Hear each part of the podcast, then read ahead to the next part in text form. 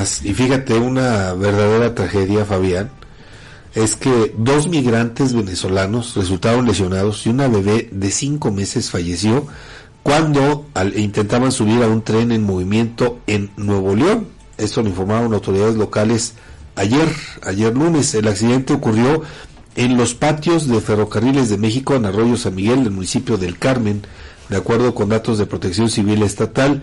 Los lesionados son los padres de la menor fallecida quienes cayeron cuando trataban de abordar el ferrocarril en marcha, lo que ocasionó la muerte de su hija Emma Dayana de cinco meses de edad.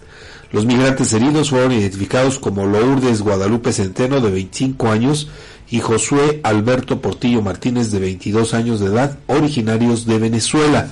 Al lugar del accidente acudieron elementos de protección civil de Nuevo León, de El Carmen, así como de Fuerza Civil y Tránsito Municipal para atender el reporte. Estos dos migrantes venezolanos fueron trasladados a un hospital para recibir atención médica, mientras que el cuerpo de la bebé fue puesto a disposición de las autoridades correspondientes que realizarán la investigación sobre este suceso. Lamentable, lamentable y nos muestra ese rostro de la migración que ahí está y que pues bien lo decía Carlos Fuentes, eh, pues las fronteras son una herida que nunca deja de sangrar. Nunca deja de sangrar. ahí está, ahí está.